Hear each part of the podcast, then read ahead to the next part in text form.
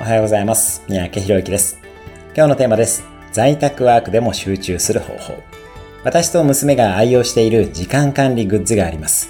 成功クロック目覚まし時計というものです。正確に言うと、私の娘の学習のために買ったところ、あまりに使い勝手がいいので、私も買ったというものです。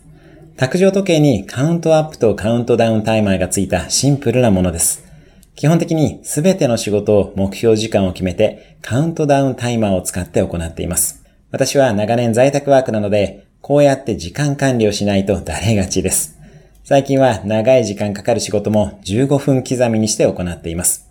1時間確保しようとすると後ろ倒しになるので15分ずつ確保していきます。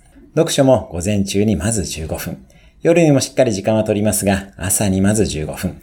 私みたいな注意力散漫タイプや怠け者にはおすすめグッズです。